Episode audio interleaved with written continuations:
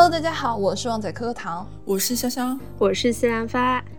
欢迎收听《末日狂花》。那本期节目呢，起源于我一个关系很好的男性朋友跟我提到的一个点。他说啊，我发现女生在二十到二十六、二十七到三十和三十之后，完全是三种心态。然后我跟发发和潇潇两个人一说啊，他们也非常的认同。那刚好我们三个呢，处于二十五、三十、三十五三个年龄段，我们也想通过这期节目呢，来跟大家聊一聊这三个年龄段的女生对于像像事业啊、生活啊、爱情啊等等，有哪些不一样的思考。考，期待能碰撞出一些哎不一样的火花。在节目开始之前，我们也想感谢本期节目的金主妈咪得物 APP 冠名赞助本期节目。得物呢是全球领先的新一代潮流网购社区，集正品潮流电商和潮流生活社区于一体，专注于帮助年轻人得到美好事物。我自己呢就是得物的资深用户，像我平常爱买的 Nike、AJ 啊、Gucci 啊、始祖鸟啊等等品牌，都能在得物买到，而且款式还比线下更多更丰富，有些款式甚至还比其他平台更实惠。我都养成了买大牌之前先上得物对比下价格的习惯，而且他们家独有的先鉴别后发货的模式让人非常安心。毕竟咱们都这么高价格买了产品了，必须要有正品保障才足够安心嘛。如果不喜欢的话，还能七天无理由退货，售后服务也非常到位。那这不是马上新年啊、圣诞啊、送礼季马上就要到了，不知道送爸爸妈妈、哥哥姐姐、男朋友、女朋友什么礼物的小伙伴，可以来得物看一看，绝对有很多新的启发。而且他们家的得物蓝盒包装非常仔细，不会压坏里面的产品，送礼非常的体面。下单之后呢，还能免费定制 AR 贺卡，这个服务我在其他家也没有看到过，简直是酷炫拉满。那我们打开得物 APP，搜索“末日狂花”或点开 Show Note 当中的链接，给亲朋好友们选购。海量大牌正品，各位富哥富姐们冲冲冲！哇，因为其实我们三个平常零碎的会去聊这个东西，但是这种比较系统性的聊一聊这三个点呢，其实还是比较少见的。那我们今天就废话不多说，直接开始啊！先第一部分呢，想跟大家聊一聊事业。那把事业放在第一趴呢，也是我们都会觉得事业对我们来说是放第一位的。所以呢，在我们这次节目里面，我们也把事业放在了第一位。那我们先。在事业这趴，我们先从啊潇潇开始，然后是发发，然后是我潇姐，要从最 tough 的开始吗？啊，好的，我们先上来一些比较 tough、比较严格要求的一些事业事业呢。然后，因为我自己已经是工作的第八年了，所以其实我已经摸索过前面，比如说我已经给在其他的公司打工了八年之后，然后我自己会有一些，就今年是自己创业嘛，所以就是会有一些心得，然后也体验过不同的公司，跟过不同的老板，所以我会感觉到我现在，比如说我在我三十三岁这个年纪，然后如果在我的工作上，我我有三到四个的点是非常明确的。那第一点呢，就是目标结果导向。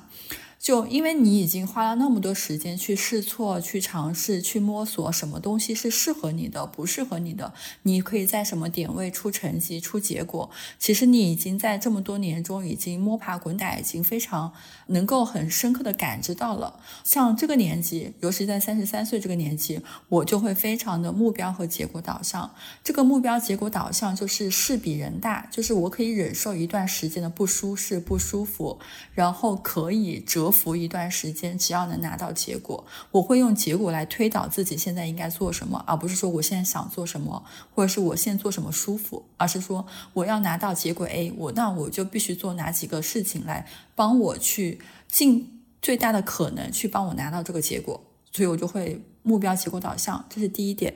那第二点呢，就是会聚焦。那聚焦，因为我在前面的。因为三十三岁，你哪怕是从你大学毕业之后，你已经有了十年的时间去社交、去认识新的人，然后去。呃，去体验不同的事情，所以，但是你到这个年纪，你就得聚焦了，因为，呃，年轻的时候，比如说你可能二十岁的时候，你可以说你是要看遍世界，要走遍世界，你要去尝试不同的东西，但是你到了三十岁的时候，你还说你要看遍世界，要什么走遍世界，全世界旅游，然后大家就会觉得你很奇怪。当然，我们不是说一定要符合世俗的标准，而是说大多数人他还是按照一定的框架在做动作的。那这个聚焦就是你要砍掉没必要的社交和新鲜感的体验，就是要做狠心的做减法，就是有些东西是鸡肋，它不产生价值，我就要砍掉。不能既要又要也要，不能什么我就想全面开花，我就想什么都做，我又想做 MCN，我又想做博主，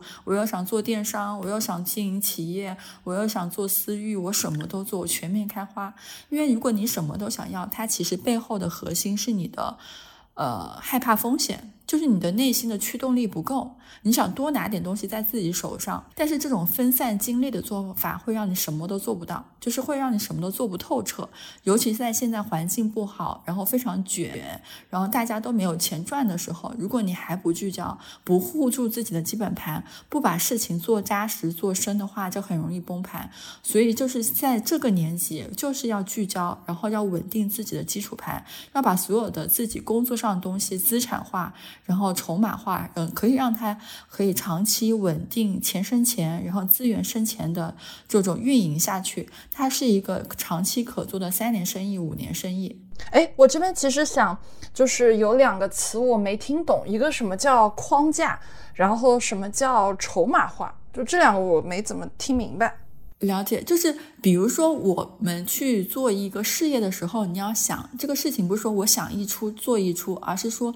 我要能够布局，就是我要说我的我现在我的用户多少，我的产品多少，然后我每年迭代多少产品，我每年产生多少利润，然后我每年有多少的新用户进来，就是你要。做一个生意的一个布局的行为动作，而不是说我这里做一单啊，我我赚个几万块钱，那我下下面一单我可能就没有单了。比如说现在很多小红书博主环境不好嘛，就我可能这一个月有上单，我下一个月就没有上单了，就饥一顿饱一顿的这种做法，它其实就是不够有框架的一个做法。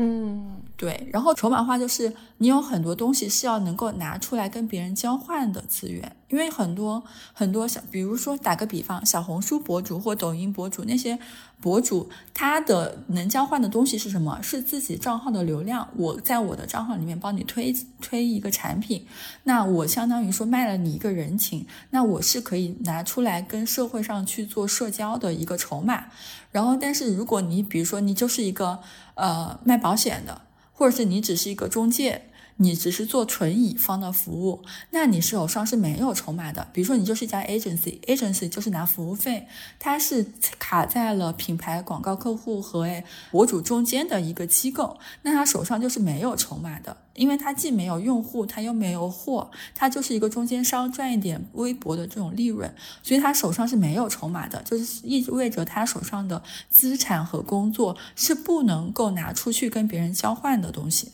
我觉得听你讲完，我好焦虑啊！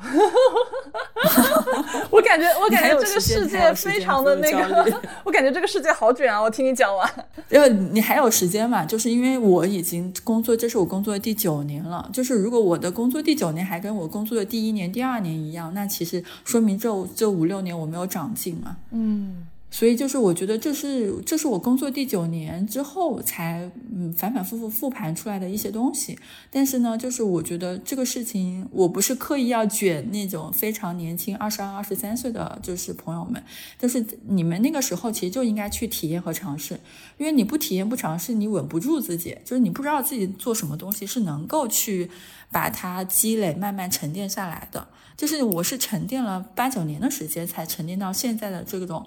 无论是认知也好，还是我的工作能力也好，还是我的呃合作伙伴也好，就是你去需要有时间沉淀，才能沉淀出来这么多东西。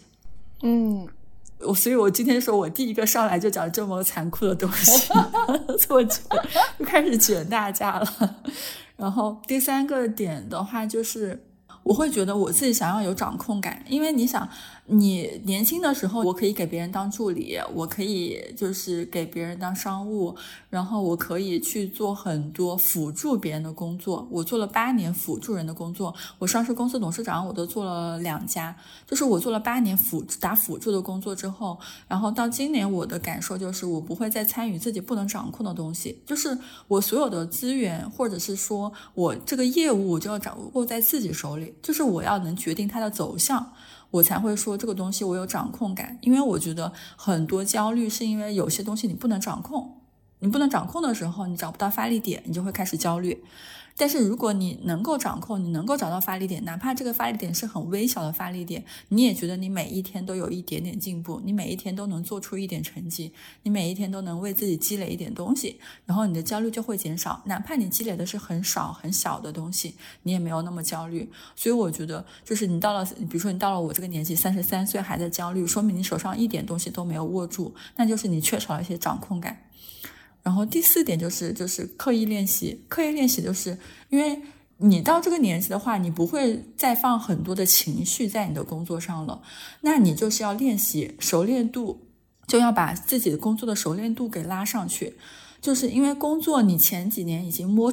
摸清了自己有优势、有天赋的地方，能出成绩的地方在哪？那些地方就是人家做三年才能出的成绩，你做一年就能出，这就是你的天赋所在。但是你不能只做了一年之后你就换个东西了，你要必须刻意练习，把你做了三年东西让人家做十年才做出来，那这就是你的长板、你的护城河、你的优势所在。所以的话，就一定要刻意练习自己能够出成绩的点位。就是我觉得我在工作上比较理性、比较 tough 的一些感受，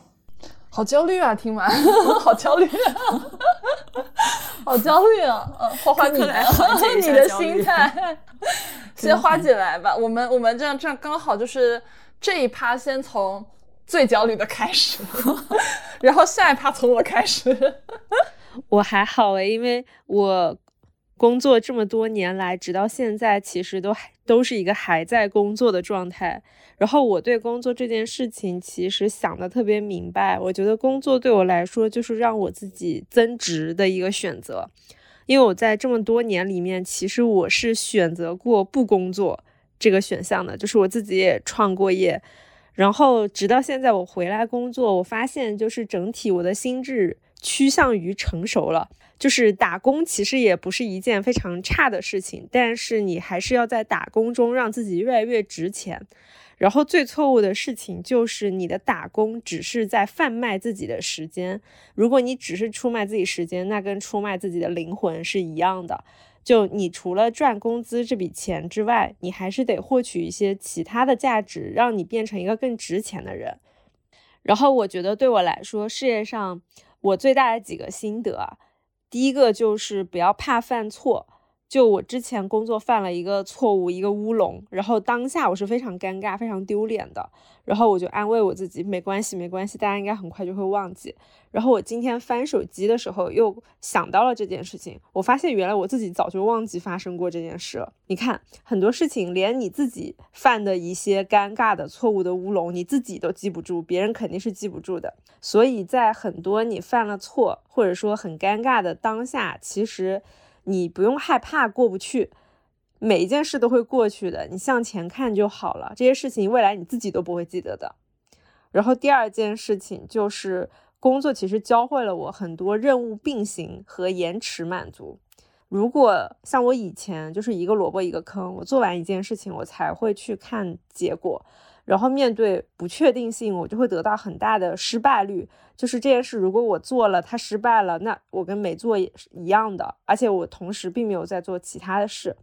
然后我就发现，其实，在工作中，你也要熟能生巧，要开很多个副本，隔三差五，其实你都能会收获到一些东西。有的东西很大，有的东西很小。然后一定要培养这种同时多开很多条业务线的这种能力。然后这个其实还能帮助你情绪更稳定，因为一个失败了也不算什么，你有很多个一直都在跑。这个的话失败了，那你马上就把精力放在下一个。然后第三个是想给大家打一个强行针，就是你的工作应该会遇到很多挫折卡点，其实这跟人生中很多事情是一样的。遇到了一些挫折以后，其实你只要给自己洗脑，就是其实没有这么多人 care 你的，你真的没有这么重要。所以很勇敢一点，大胆一点去做你想做的就好了，说你想说的，然后哪怕会遭到一些质疑，哪怕会遭到一些打击都没关系。其实没有那么多人 care 你，就是你就勇敢的做自己想做，如果能成功最好，不成功也没有关系。然后第四个是，呃，我经常会跟我的小朋友说一句话，就是 be adult。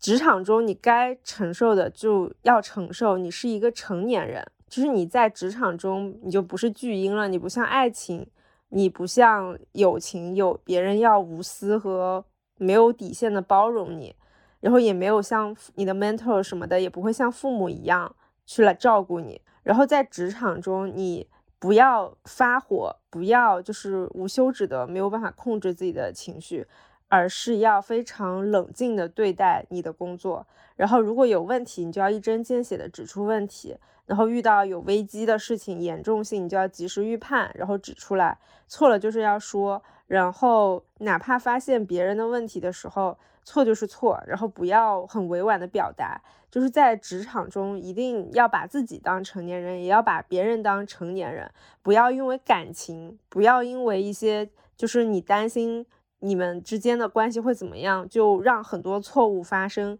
你要相信你自己能扛得下很多责任，你也要相信别人能扛下很多责任。该承受的就是要承受。然后第五点就是，其实我一直都是把自己的工作当上学在看的，就是你的同事和老板和你经手的所有的新东西，你就把它当做你每天都在上课就好了。你每天来公司学习，不断的在交作业，然后工作结果就是你自己试探自己，自己学到一些能力跟本事。你把工作想成公司给你交学费，让你掌握新的东西、新的技巧，然后花公司的钱。然后让公司替你试错，然后你还能拥有属于自己的工作结果，你能不断的变厉害，然后不断的增值。你你只要觉得自己是来学习的，其实你的心态就会很好。你可以从比你厉害的人身上学会他们的优点，不管是你比别人牛逼，还是别人比你牛逼，你都能从他们身上学习到一些东西。如果你实在觉得你身边周围的人都没有什么你可以学习的，都都比你差。那那你就应该反思，你为什么会选择一个这么垃圾的工作？就是为什么要跟一群不如你的人在一起？那你就这个时候就应该赶紧换工作。理想的工作应该就是周围的人都比比你厉害，然后你来上学，你能学到所有东西都对你有价值。我感觉，我感觉你们俩的画风就很像一个人先很焦虑的告诉大家，然后一个人开始喂鸡汤。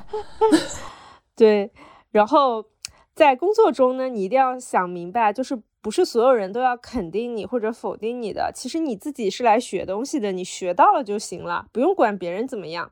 然后哪怕有你不喜欢的同事也没关系，因为它不影响你学习。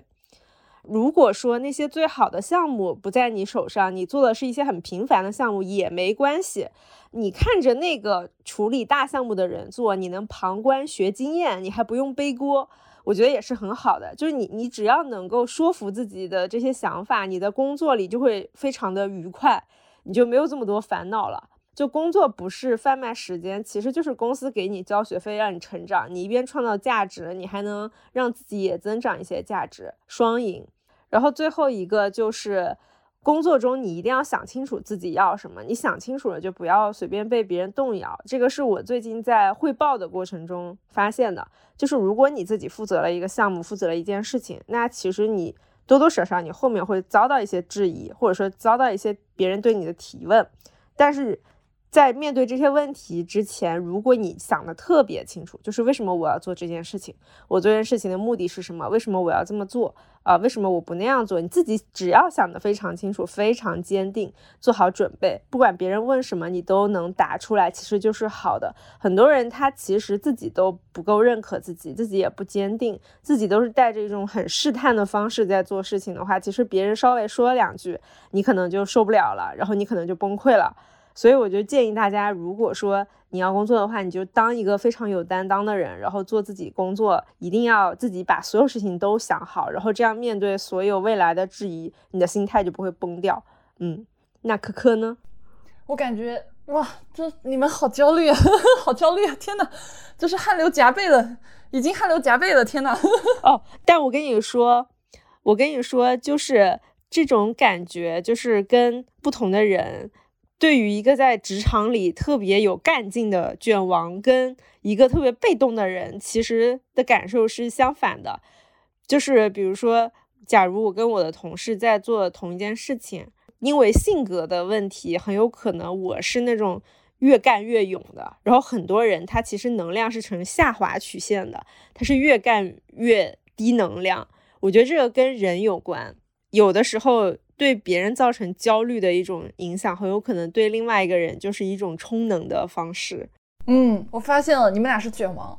但我不是。我接下来给大家分享一下，作为一个还没有到二十五岁的人，对吧？对于事业这件事情的一些浅薄的想法。我先给自己叠加，就是我感觉我的画风跟大家完全不一样。就是我也自己列了一些啊，就是我我现在对于事业的一些心态，包括我跟。很多小伙伴有时我的同龄小伙伴，就是我们聊的时候，我我们的这帮人的一些心态。然后我给大家大概介绍一下我的工作背景，就是我上了两年班，然后我就自己创业了。然后创业第一年还可以，就是也我们业内有些小小的知名度，然后就总体来说是一个比较顺利，没有特别大挫折的这样一个点，所以会导致我的很多心态有那么一些躺平啊。这这里先。叠甲叠完了，然后接下来给大家分享一下我自己的一个心态啊，就是我觉得我这个年龄段就是不给自己设限的去尝试很多东西，但是有自己的底线在就行，因为。我很多很多的前辈，他会跟我讲说，就是他非常鼓励我去多尝试很多我舒适圈之外的东西，或者说是跟目前所做业务有一些啊结合的一些业务。然后他们会告诉我一点，就是比如说，当我很难去，或者说没有勇气去迈出第一步的时候，大家会跟我说，年轻的时候你是有复活甲的。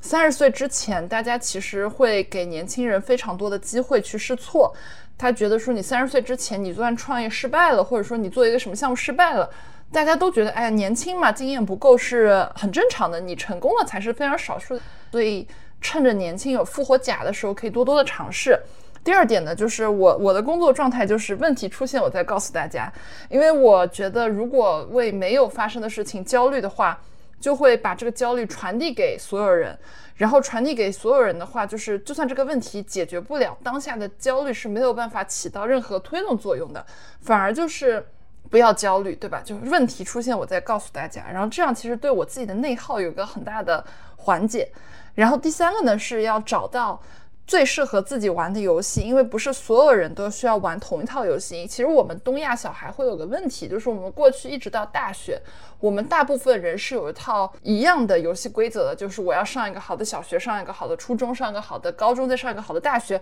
然后我再进到一个好的工作，对吧？就是这种比较顺利的东亚小孩。但是呢，其实。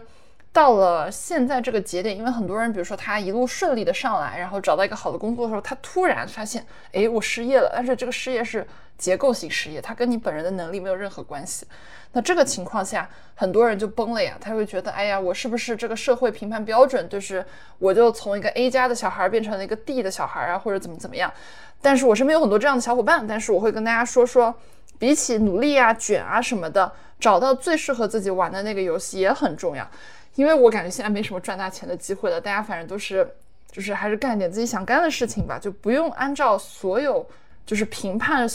大部分人的那套评评判体系来评判自己，甚至因为我们现在已经到了社会上嘛，已经没有那套很公允的体系了。过去这个体系可能是中考，可能是高考，但是现在没有了，所以不用给自己框住。然后第四点呢，是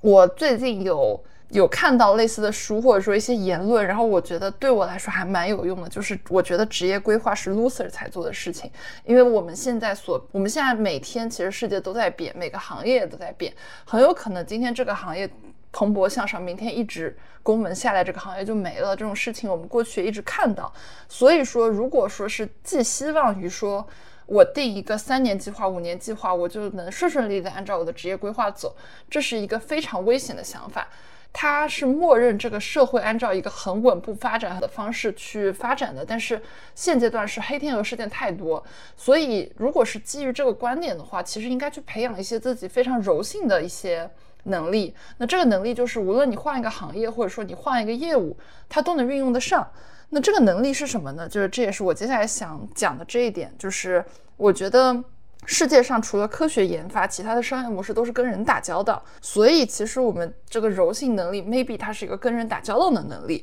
既然它是跟人打交道能力，人跟人之间其实信任是非常重要的。那其实无论就是我现在的心态，就是我无论做什么业务，我都会保证说，我这个业务上我不能让我的口碑有受损，或者说我觉得这个信任度我是要通过这个积累的，即使。我未来可能做其他的业务，它也是一个信任的迁移。我还有个心态呢，就是因为我这人非常的不喜欢焦虑。其实因为我自己我知道我自己比较玻璃心，所以我会很多时候会自我调节，去让自己不要陷入那种内耗，或者说去想一些呃会让自己内耗的东西。比如说现现在大家会去追什么风口，就比如说这个东西很火，那所有人就是有一种 FOMO 的心态嘛，Fear of Missing Out，他就大家都会去了解。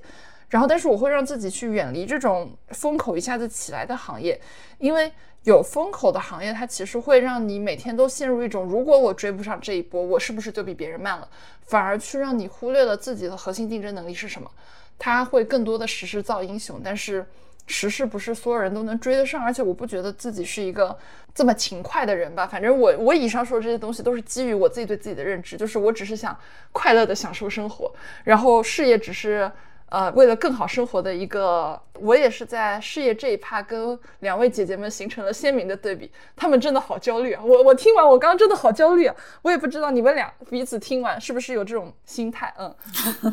那接下来呢，我们就不要那么焦虑了啊，我们来聊一聊对于生活这件事情大家的心态。那刚刚那个顺序呢，是从。三十五、三十到二十五，那生活这一趴呢，就是从我先开始。那我是作为一个二十五岁这个年龄段上，我现在对于生活的一个心态，就是其实跟我做事业的心态是一样的。我还是想要更多的尝试，然后我的心态呢，就是想让更多的人知道我，然后能跟这个世界有更多的接触。这里呢，也给大家分享一个小小的故事，就是我当时有个大学教授，然后这个教授呢，他其实背景挺独特，他不是那种。啊，走学术挂的，他是自己先开公司，开的特别成功，然后开公司成功之后，他财务自由了嘛，他就想说，那我还是想去传道授业解惑，给现在的小孩提供一些来自呃做过成功事业人的一些建议。所以他当时那个课上呢，他就跟我们讲了一个事情，然后那个事情呢，就是对我来说启发也挺大的。然后我这边直接把他当时那一页 PPT 的原文给分享给大家，就是。当你遇到困难或者遇到危危机的时候，如果你认为自己能够独立解决，那其实不仅很错误，而且非常的危险。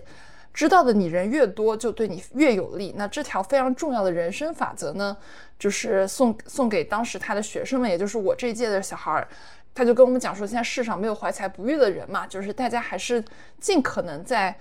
更多的机会下，能跟这个世界有更多的尝试，能跟能跟更多人有一些。啊，奇妙的连接，因为我自己就是一个特别 E 的人，然后我自己，我真的可以随机 pick 人跟我喝酒或者怎么样，在这个情况下，我可以发现有非常多奇妙的链接，就是因为我很勇敢的迈出了那一步，所以呢，这个也是我自己现在一个小小的心态。然后我们这边穿插的来讲吧，就是我一条，然后发发一条，潇潇一条吧，这样就不会显得我们整篇就很很很低，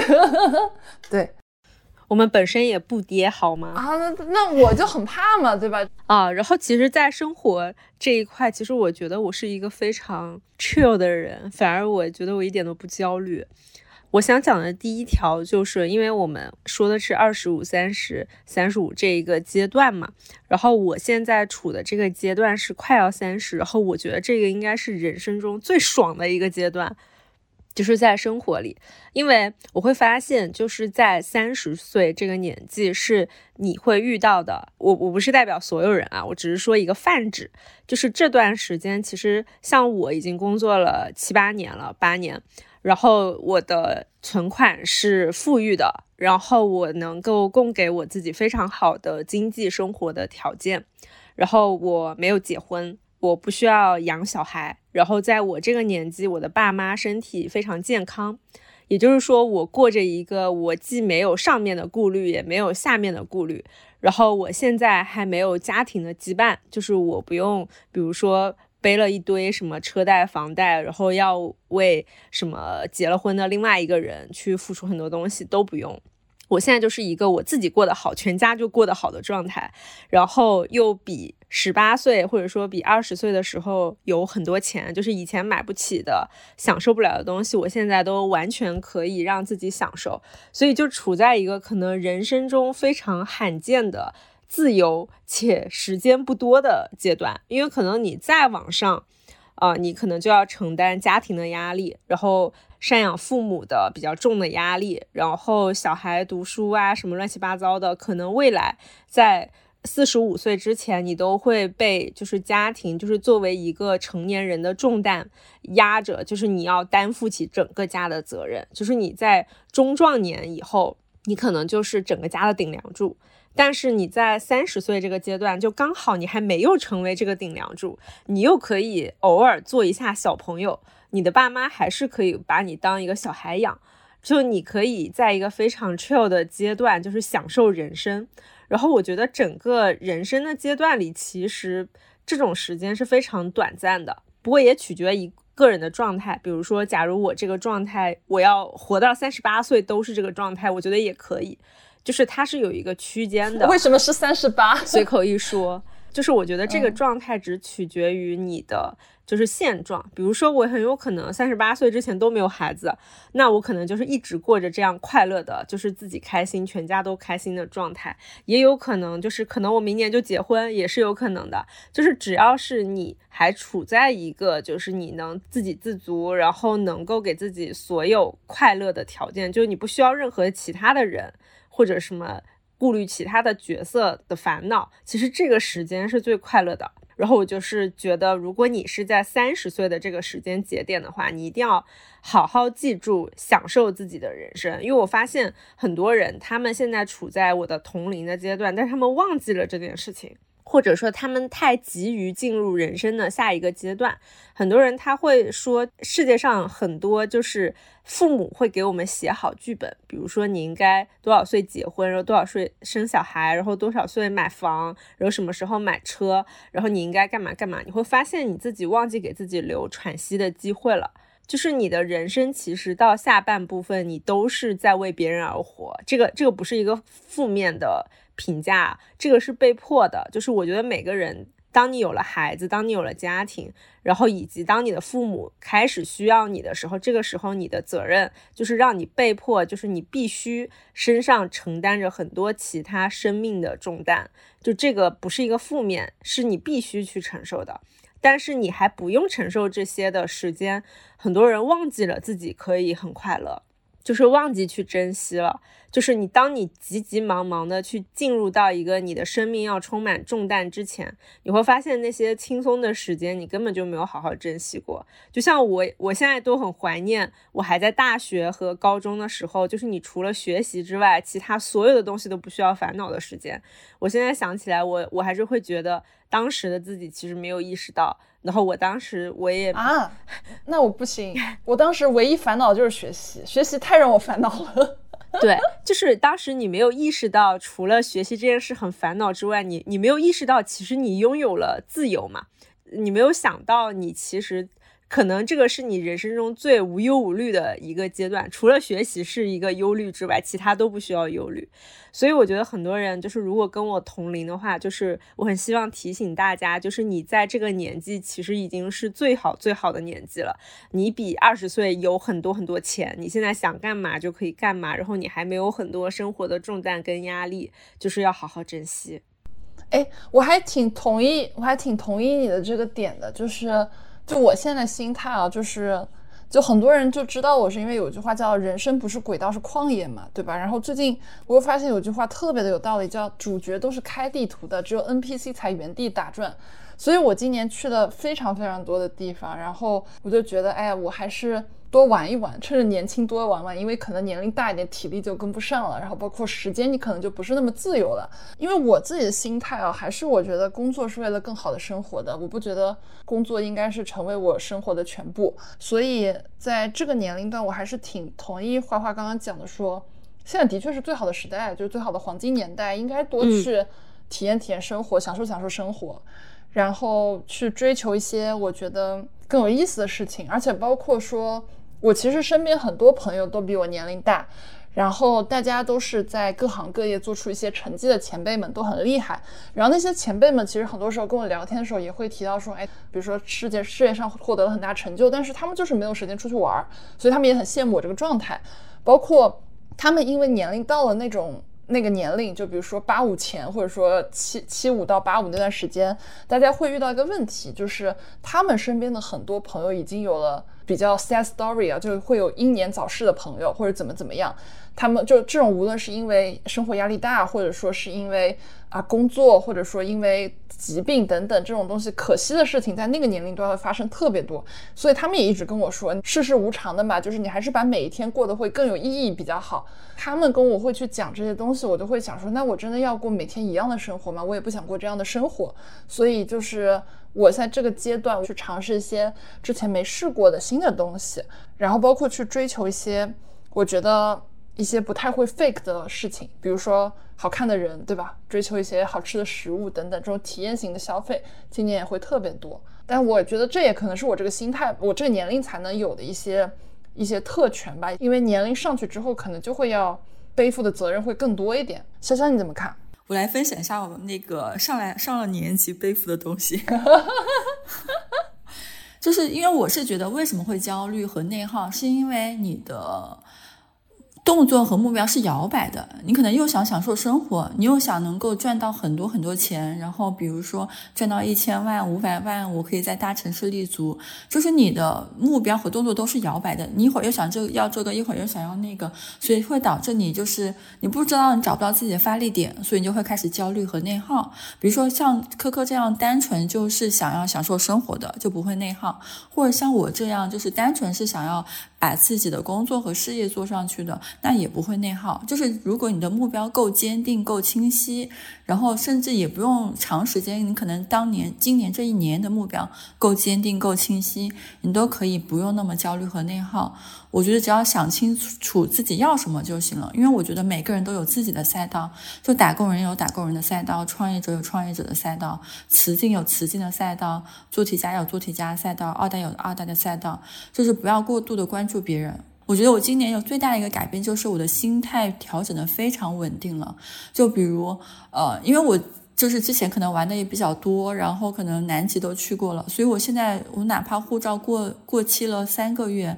过期了，哪也去不了了，我都不会焦虑。我看到别人到处玩，或者是就是去滑雪啊，干嘛的，我都不就我已经没有感觉了，就是我也不羡慕，也不嫉妒。我就觉得，如果现在我可以把，比如说我可以多招到一个好的员工，我可以把我的业务的 SOP 给打磨好，我的成就感和满足感会更高一点。就是我就觉得专注自己手上的东西，然后你想做什么事情就做什么事情，然后有什么牌就打什么牌，把自己手上的牌打好就行了。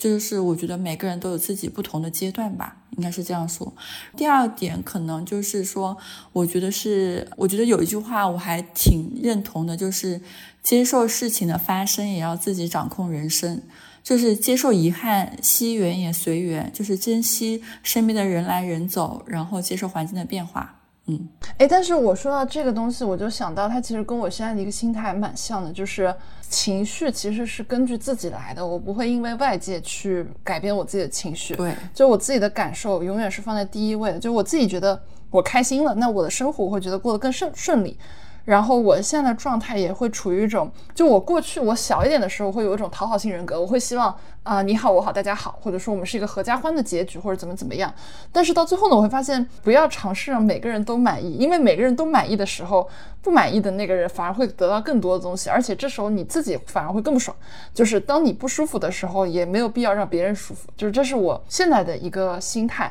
体现在说我最近会越来越多的会把时间，比如说放到自己的提升啊。或者说让自己的生活过得更开心，包括我也会在得物上给自己买很多的礼物，因为我会觉得说，当我们在送礼旺季的时候，给我们的身边的亲朋好友去送去祝福、送去礼物的同时，也不要忘了自己才是你。最先爱的那个人，对吧？你不爱好自己，你怎么样去更好的爱别人呢？我自己用得物用了特别多年，然后我在上面买了非常非常多的东西。我觉得得物是一个很让人信任的平台，而且你在上面能买到很多限量版的衣服、限量版的潮玩等等。这些就比如说我平常要跑好几个门店，我才能去逛到，或者说还是要凭手气买到。那在得物上呢，也可以去。哎，有下单，有碰巧它都有库存，对吧？咱就可以下单。然后包括说，我现在买很多呃奢侈品的时候，我也会去得物上提前搜一下，看一下它大概是一个什么样的价格。就比如说有些它一级、二级市场它会有些落差，那你会知道哦，这个款式我可能买回来它就砸我手里了，或者怎么样。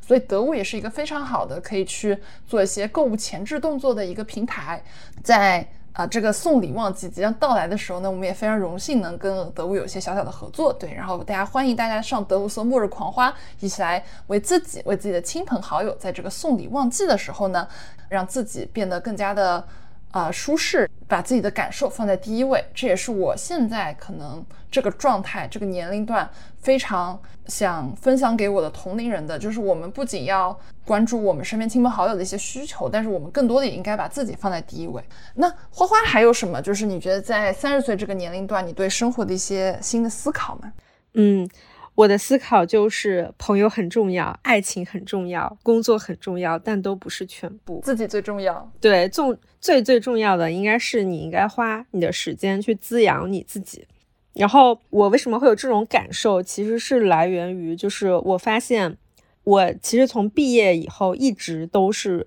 自己一个人住，而且我是非常非常愿意花一大笔钱在住这件事情上的，因为我觉得我的家就是我的精神宫殿。然后我以前刚毕业的时候，其实生活还是比较窘迫的，也没有办法问家里要钱。但那个时候我都没有决定要跟别人合租，因为我发现其实合租非常不适合我的性格。大家都是成年人，其实你从小到大的生活轨迹都完全不一样，你要接受一个同龄人的生活方式是很难的，就是是一种消耗。大到家里的家具选什么，小到水电煤倒垃圾，我觉得都是要磨合的。然后我经常就是听到我那些合租的朋友跟我说，就是比如说跟别人合租，那个冰箱里怎么放放东西，谁放了什么什么什么东西，然后谁用锅，谁用厨房，什么用卫生间，就是我听到那些鸡毛蒜皮的小事，我都觉得我的脑子要爆炸了。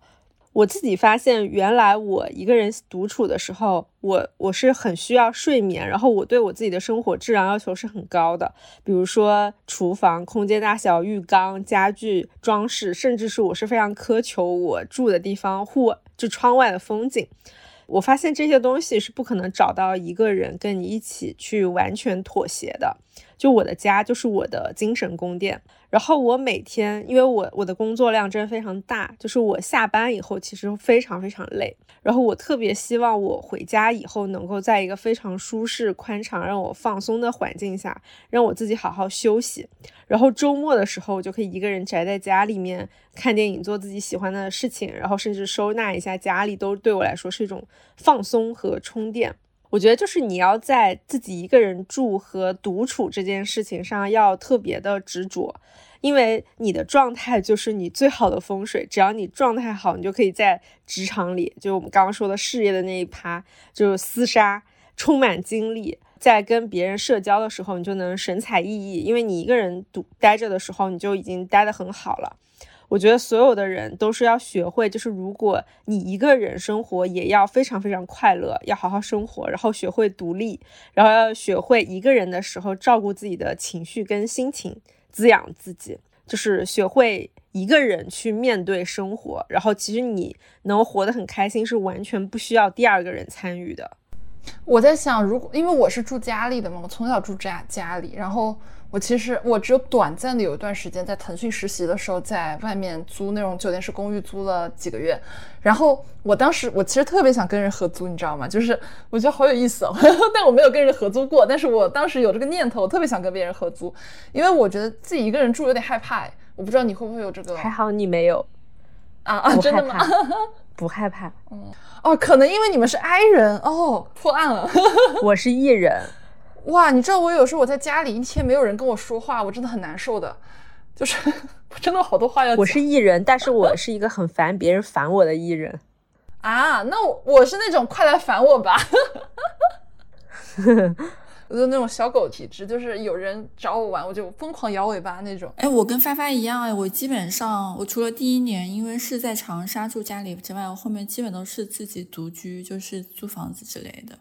我也觉得，就是作为 I 人，还挺喜欢。哎，那你这样就很心如止水，你不觉得这样生活就没有什么乐趣了吗？我觉得，我感受到了。我觉得今年生活最大的变化的感受就是那种，嗯，就是过得很，就是内心平静之后，你觉得没有什么东东西可以影响到你。好的，那可能我年龄没到，我我可能还还有可能，因为我是个艺人，就是我真的觉得，就是每天生活有点不一样的东西，还是蛮让我开心的。就会觉得，哎，如果天天一样就好无聊哦，嗯，就很难影响到我。然后，所以你就觉得我已经进入到一种，就你很很难去被外界的东西影响到了，就是因为你其实那种呃掌控和那种发力感找到之后，你不会焦虑之后，你就会接受所有环境和周围的人事物的变化。嗯。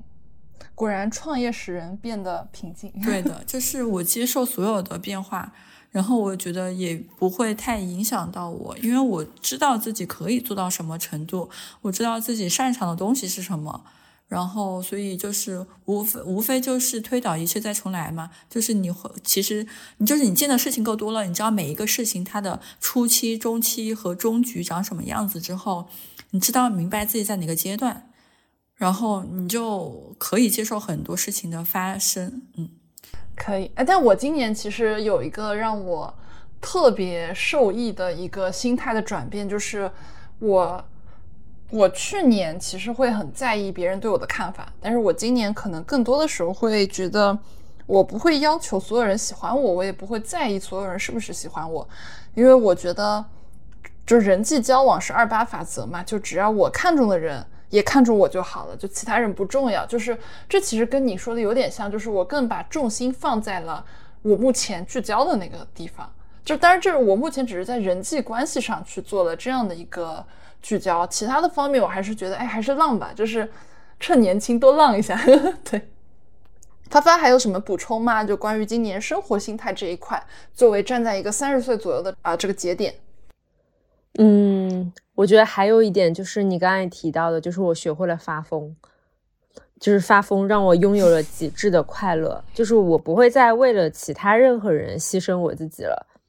然后我自己赚的钱就自己花，然后完全不会舍不得，我会觉得所有的我的努力和我的成就都是为了让当下的我更快乐和享受我的人生。如果我不快乐，这些事都没有意义，所有的东西都没有意义。对，就是这样的。嗯，然后最强的体现就在于，其实我以前是一个很畏惧对别人说不的人，然后我觉得我会牺牲我自己的体验，就是为了让别人更好受一点。之前就是有一个前辈吧，然后也不能说前辈，一个同龄人，然后跟我约地方，然后他给我约在了一个离我很远的地方。我觉得离他虽然也算不上很近哈，但是真的离我很远，然后我就直接拒绝了。然后，如果按我以前的性格，我可能会跑过去，就是会妥协。然后今年的我是完全不会妥协，而且就是拒绝别人，拒绝的非常快。我会发现，就是少掉精神内耗是一件多么愉快的事情。那些你觉得不合理的、你不想配合的东西，就是你一秒钟都不要犹豫，就不要理他，然后你就不要答应，不用管后面有什么后果。就是成年人能接受所有后果，但是只要这件事情他让我不高兴，或者要牺牲我去成全别人，我绝对不会去干的。是的，是的，我今年也是这样。哎，但是我觉得肖姐一直在提一个词叫价值的交换，我觉得这是我我现在还没有到这种去想这件事情的那个地步。我现在还是会去干很多我觉得可能看起来 ROI 几乎为负的事情。就我觉得现在还是主打一个体验，主打体验，主打享受。因为，因为就是年纪大了之后，你会发现，就二十三岁可以飘在外面，你二三十三岁还飘在飘在外面，啥都没捞到，就就觉得太亏了，或者是说你在浪费自己的时间和精力，我会有这种感觉。就是比如说，我可以忍受我不舒适，然后我为别人做点什么，但这个一定是我能够获得一些或产生一些价值方向。比如说我我因为我一直做商，就是我做商务总监啊之类的，一个客户给我投个一百万，你让我跑就是飞飞两天我也飞呀。就是你总要给我产生点什么吧，就是你可以你的心理才会平衡嘛。我觉得就还是大家对于时间这个价值的这个。理解现在不是不太一样，哎，那我们刚刚有聊到生活那个部分，那接下来我们来聊聊爱情这个部分。这个部分呢，其实怎么讲？我觉得这个大家各抒己见吧。我先从潇潇开始。我是在工作上就是想得很清晰的一个人，就是我在工作上是比较卷，以及比较的看目标、结果导向的人。所以说，在工作上，你作为一个很拼、很有野心的人，然后你的强所谓的筹码的逻辑、强弱的逻辑很严格的人，就是你会判断这个事情谁强谁弱，这个人谁强谁弱，谁筹码多，谁资源多，谁能给给你带来正向收益。你在工作上会有一套非常严密的这套逻辑。但是在感情上，我这两年发现你不能用这套逻辑。就是如果感情上你还评判谁强谁弱，一直在博弈的话，就是感情上是很难有非常平和、包容、流动的感情的。所以我有觉，我有时候也觉得人还蛮难的，就是你不同的地方要切换不同的逻辑。因为如果你在感情上一直在博弈，就是你想老想找到更好的，你总觉得下一个会更好的时候，你其实很难会去包容对方。你会一直就是像发发之前说的那种逛超市的逻辑，我总能就是把之前放在篮子里的东西拿出去，再换一个新的进来，就是我总好好像我总能挑到更好的人一样。就是你如果一直在博弈和挑选和就是评判的话，我觉得感情是很难很好的。所以我会觉得在感情上，我会更有一套的。呃，价值观是，我会觉得双方之间讲感情、讲情谊，然后是真诚、可以信赖的话，我觉得是非常好的一个状态。然后这个状态是胜过于，比如说一定要呃结婚，然后一定要怎么怎么样。就是我会觉得双方的感情是平和，以及双方都是有一个契约精神和价值的那种感情在的话，我觉得是呃对人的一。个包容和滋养是很好的，就是我在感情上我不会有那么强的强弱逻辑，因为你总要留一块自己比较有人性的地方在那儿，有人性的地方，我笑死。那发发呢？发发你在感情上有什么样的看法？嗯，我先说一个我最近遇到的一件事情，就是我有个闺蜜离婚了，然后他离婚之后。就是完全没有，就是我们看到的小说里的那种哭唧唧的那种感觉，而是一路飞黄腾达，然后完全不恋爱脑。就是我从他身上看到了一种感觉，就是其实你的感情顺利或者失败，呃，结婚或者离婚，其实它只是一种人生的状态而已。然后包括我身边的一对 gay 的朋友，就是他们在一起十年以上。然后我就会发现，其实你不管是喜欢男的女的，然后你有没有结婚，还是你就是谈恋爱，就只是你人生中的某个状态而已。就你的人生是你自己的。十年在 gay 圈里面应该是金婚了吧？对，很神奇。就我去那对 gay 的家里面，就他们的冰箱上面都贴着他们二十岁的合照，然后他们直到现在还住在一起。我靠，我觉得真的是比我见过很多异性恋。他们的那个爱情都更让我着迷，我真的是纯爱战神应声倒地，好吗？太纯爱了，天呐！是的，羡慕。所以我就在想，其实你的人生是你自己的，你未来要成为什么样的人，你身边的人可能会一直变来变去，但是为你自己负责的人只有你自己。然后，爱情其实只是人生中很多事情的其中之一，而且你。离开了你身边的那个人，其实也不会很差。就像我的闺蜜，就是她离婚以后，我一开始其实是很震惊和很担心的，因为我想一个女孩子经历了这么大的婚姻的变故，就是她的人生是不是需要去帮帮她，或者说是去让她心情怎么样好一点？但我觉得她自己完全就不在意，只要她不在意这件事情，对她就不会有任何影响。而且她本身就是一个很有魅力，然后。就是其他的事业上什么都很厉害的一个女孩子，我就觉得啊，其实离婚在她这个身上也完全不会有什么影响，她未来还是会是一个光彩照人的人。嗯嗯，哎，说到这个的话，我其实就想，就是可能站在我这个年龄啊，我现在心态我是觉得，爱情是甜品，不是主食。但是呢，我挺喜欢吃甜品的。嗯，就我现在，就是我会觉得很多人现在会觉得说，哎呀，我们就要搞事业，不要就要搞事业，就不要搞爱情了，或者怎么样。但是我觉得偶尔还是有一些这种调剂时，其实是让生活变得更加的丰富多彩。这是我现在的观点。就它不是一个二元论嘛，就是说我一定为了事业我就怎么样，或者说我是个恋爱脑，我就事业一定不好。我觉得太太偏激了，这事儿就是大家还是一个均衡的状态，会让人生变得更有意思一点。但是呢，我今年思考了两个事情，一个是就是婚姻跟爱情的关系，就是婚姻不等于爱情，婚姻它不是必选项，也不是我觉得是一个呃很浪漫的代言词，就比如说谁跟谁求婚了或者怎么样，我真诚的祝福，但是我不觉得那是一个很浪漫的代名词，因为其实在这背后，婚姻其实更多是一个合伙人的关系嘛，所以今年看了非常多讲婚姻法的东西，然后我们之前也做了三期讲婚姻法，女生怎么运用法律。法律武器来保护自己的一些内容，也是想通过从我个人的一些心态上的变化，也想传递给更多我们的听众，关于意识到说这两个不是一回事儿，然后我们要保护好自己的财产，或者说保护好自己的权益的重要性。然后还有一个呢，就是我最近看了一个很有意思的一个小视频，然后那个小视频里面就是主持人说了一段话嘛，他说不要把共度了一段美好时光当做在一起的征兆，这个就是。就是我们的确有很多，也不是我们吧，就是我仅代表我个人，我可能在这几年的确会有一些比较浪漫的小片段，就是和一些可能最后也没有在一起的人，就是这是所谓的 crash 嘛，就是但很多人会陷入在 crash 里面，并且会在 crash 里面会给自己呃假想很多，就加很多单方面的想象。这个我之前也有过这种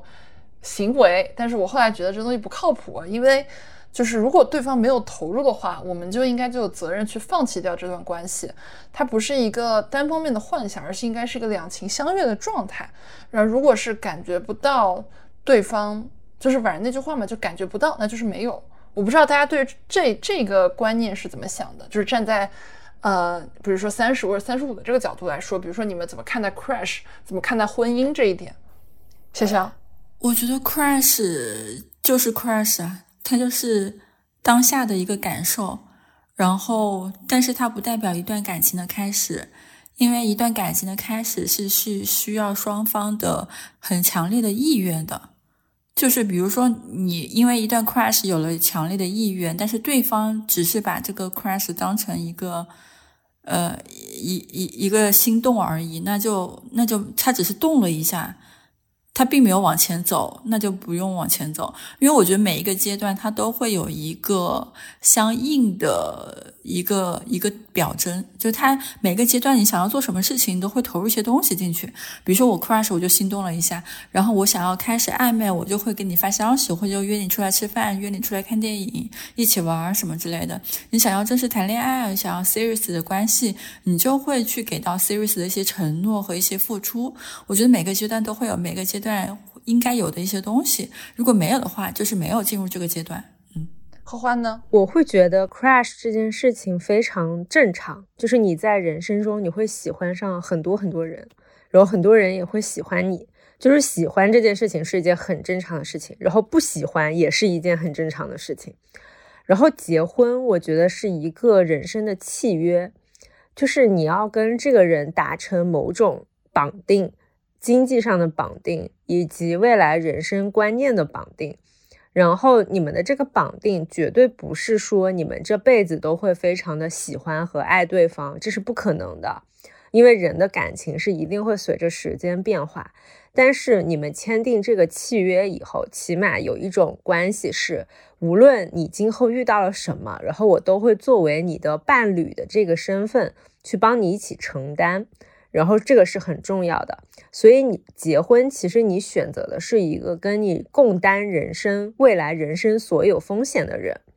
就是所以有一些人他可能并不会跟自己最爱的人结婚，他可能会跟最适合的人结婚。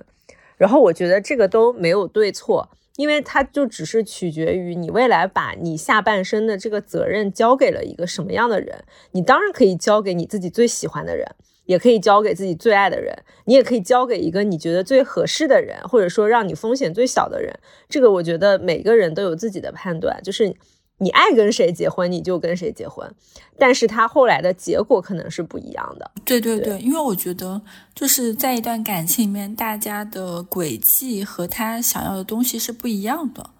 所以可能走到严肃关系的话。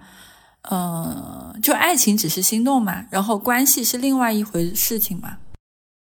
潇潇，对于比如说你站在你这个年龄阶段，你觉得你现在对于婚姻是一个什么样的心态呢？就我没有那么强的有婚姻的执念，然后我也不对婚姻没有焦虑，就是我没有想过我明年要结婚或后年要结婚，是因为我觉得，呃，关系是一定要发展到一定地步，或者是关系一定要是够好，我觉得才有存在的必要。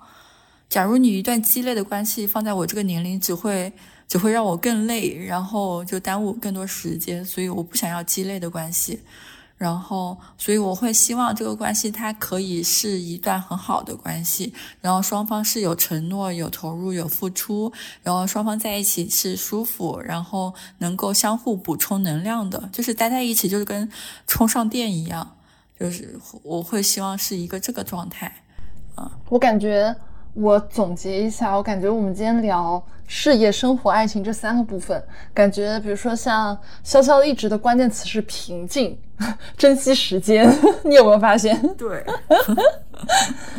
然后发发的一个关键词一直是享受生活、享受当下，对吧？嗯，对。然后我的关键词就是哎，都试试，来都来了。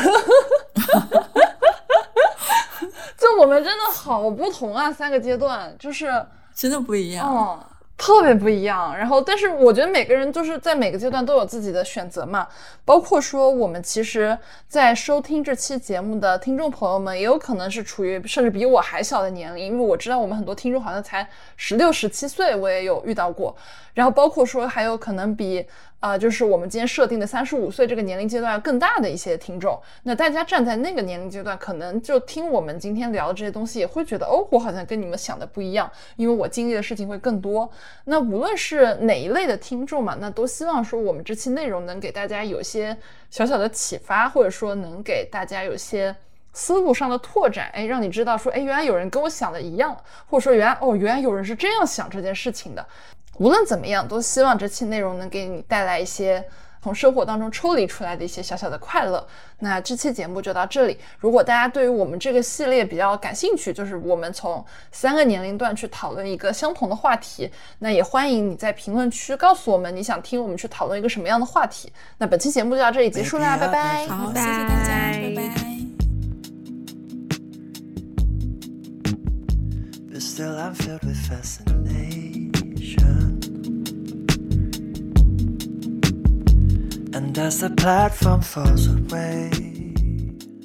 在节目的最后，我们再次感谢得物 APP 对本节目的大力支持。买正品上得物，大牌好物，低价得。打开得物，搜索“末日狂花”，我们一起来给亲朋好友们选礼物去喽！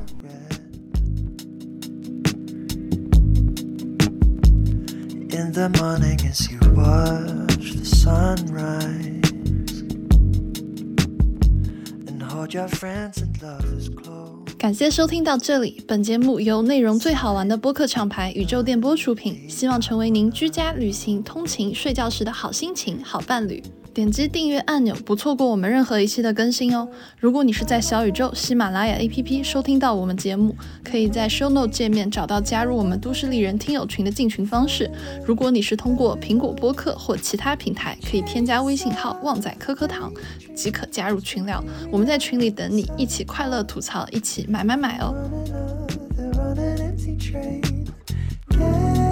谢谢，拜拜，我们下期再见。